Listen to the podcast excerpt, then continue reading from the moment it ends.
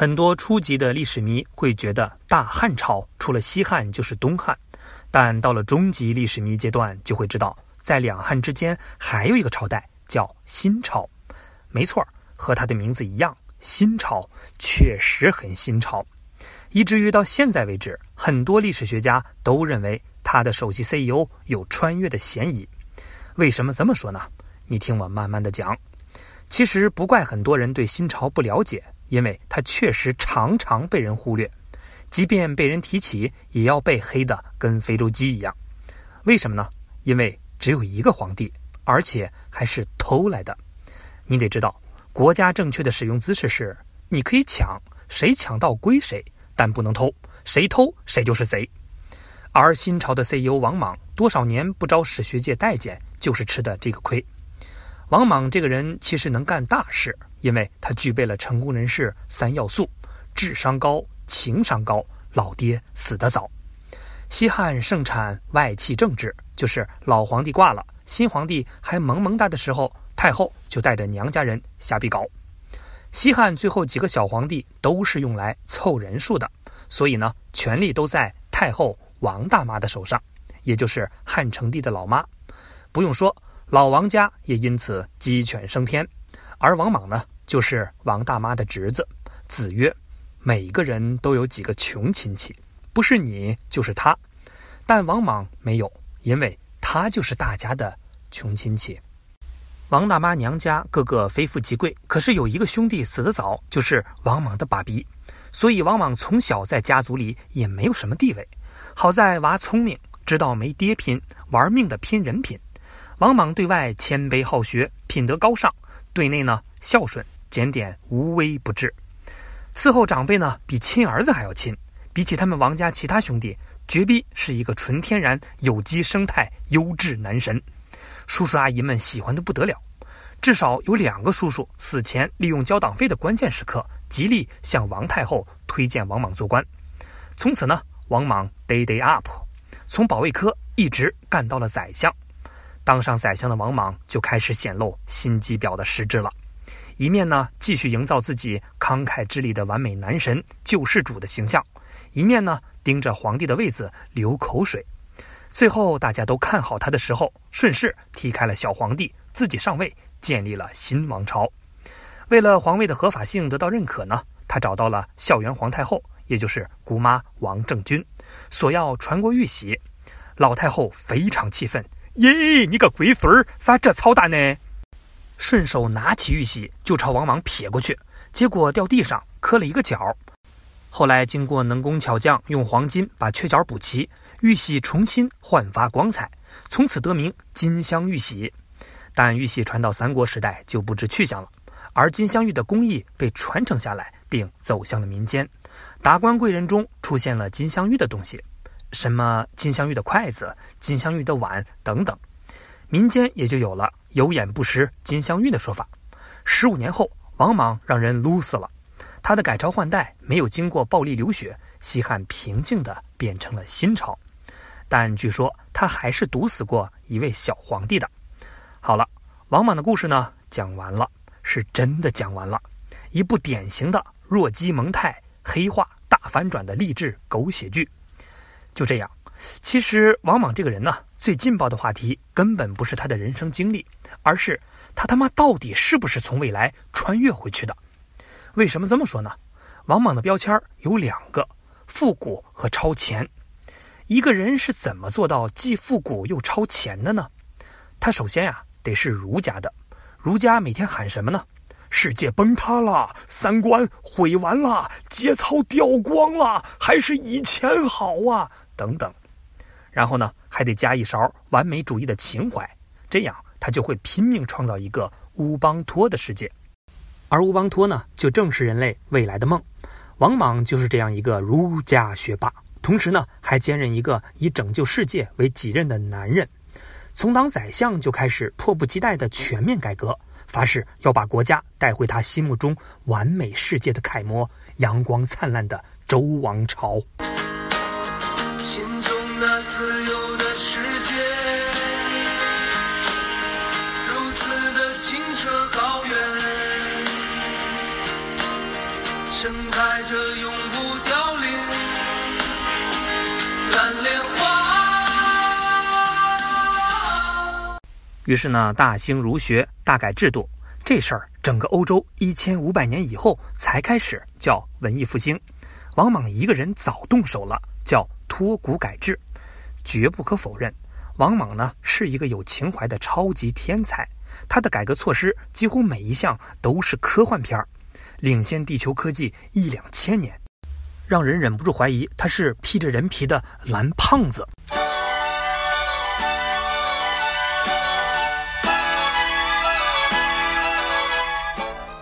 可是听说下雨天，超级大脑和政治不一定配呀。当思想超前时代太多，就是无土之木，无源之水。翻译成中文就是步子迈得太大，容易扯到蛋。来，我们一起看看他都干了些啥。首先呢是货币改革，现在是新朝了，你还用汉朝的钱，是不是看不起我？于是呢换新币，换就换吧，你倒是想好了再换呢。换了四五次。市面上无数版本的钱，连破布条子、王八盖子都能当钱用。出门买根黄瓜，还得先跑到银行排队换外汇。本来是想通过经济改革劫富济贫，结果呢玩洒了，变成流通障碍。而且换一次钱，家产就缩水一次，能不跟你玩命吗？再有呢，就是提出了人人平等的概念，牛逼吧？这是什么时代？人人平等？作为人权鼻祖。王莽直接废除了买卖奴隶，这很不容易啊。可是这个脑洞呢又开大了。存在的事物总有它的道理，像奴婢这种事儿，你改可以，有话好好说，不要一上来就掀桌子嘛。OK。结果呢，土豪家里忽然没人干活了，中介呢也全都失业了。最关键的是，穷人忽然就没活路了，一杆子高尚情操捅下去，一秒变搅屎棍。你造不造？那个年代，他们为了当奴婢有多努力？哎，街坊邻居快来啊！刚出炉的孝子大拍卖，不买也来看看呐！还有呢，就是土地改革，这个呢了不得了，打土豪分田地，土地收归国有，这可是解放后的事儿啊！居然两千年前就干出来了。可是刚才说了，剥削阶级是不好，但你下手温柔一点儿。土地是地主老财的命根子，村长也不能往人家要命的地方踢呀。你是村长嘛，咱咋说？也不能往要命的地方提。搞不定地主，你拿什么拯救穷人？牛逼吹出去了，现在又没货，你拿俺们当礼拜天过吗？还说要恢复周朝的井田制，啥叫井田制？这个之前呢，咱们税收已经聊过了。简单说呢，就是地分九块，其他八块。个人种，中间一块儿大家一块儿种，这玩意儿当年就是传说中的大招，太理想化，没见谁搓出过来，到现在也一样不现实。这下完犊子了，有钱没钱的全得罪了。最后呢，还有一个就是弄市场改革，国家管制盐、铁、酒等等，控制物价，国家囤货，商人一旦坐地起价，国家马上低价卖出，打击哄抬物价，国家控制贷款。借钱找政府，做生意的连本带利还，婚丧嫁娶不用还利息，我就问你酷不酷？这哪里是封建国家？这简直就是共产主义啊！可是又来早了，有想法是好事儿，但自嗨就不对了。那个年代，国家囤货进货还得抱商人大腿，你搞毛线呀？贷款这事儿呢，借多少钱干多少事儿，借多久还多少利息。随便一个都能把你算成植物人。两千年前，你有理想、有情怀、有理论、有计划，然后呢，并没有卵用啊？为啥？因为你没有会计资格证啊！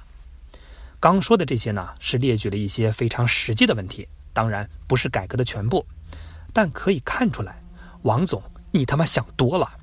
所有人都盼着王莽这样一个完美男神带领大家奔小康，结果呢，男神做事儿完全不给力。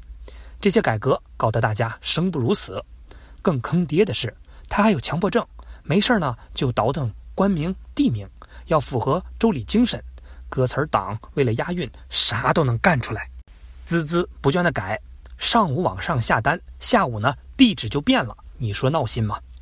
退一步说，要改呢就关着门自己改，人家匈奴招你惹你了？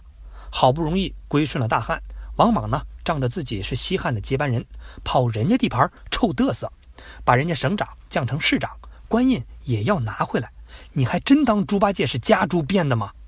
类似的呢，还有朝鲜、西南各国，连人家国名都要改。你想想，匈奴、棒子、西南蛮夷，哪个是吃素的？于是大家又为这点事儿打得头破血流。王莽一个读书人，学别人打打杀杀，总还是有点吃亏。结果本来百姓就被瞎逼搞，一肚子火，又被抓去打仗。于是，传说中的复合型作死大师出事了。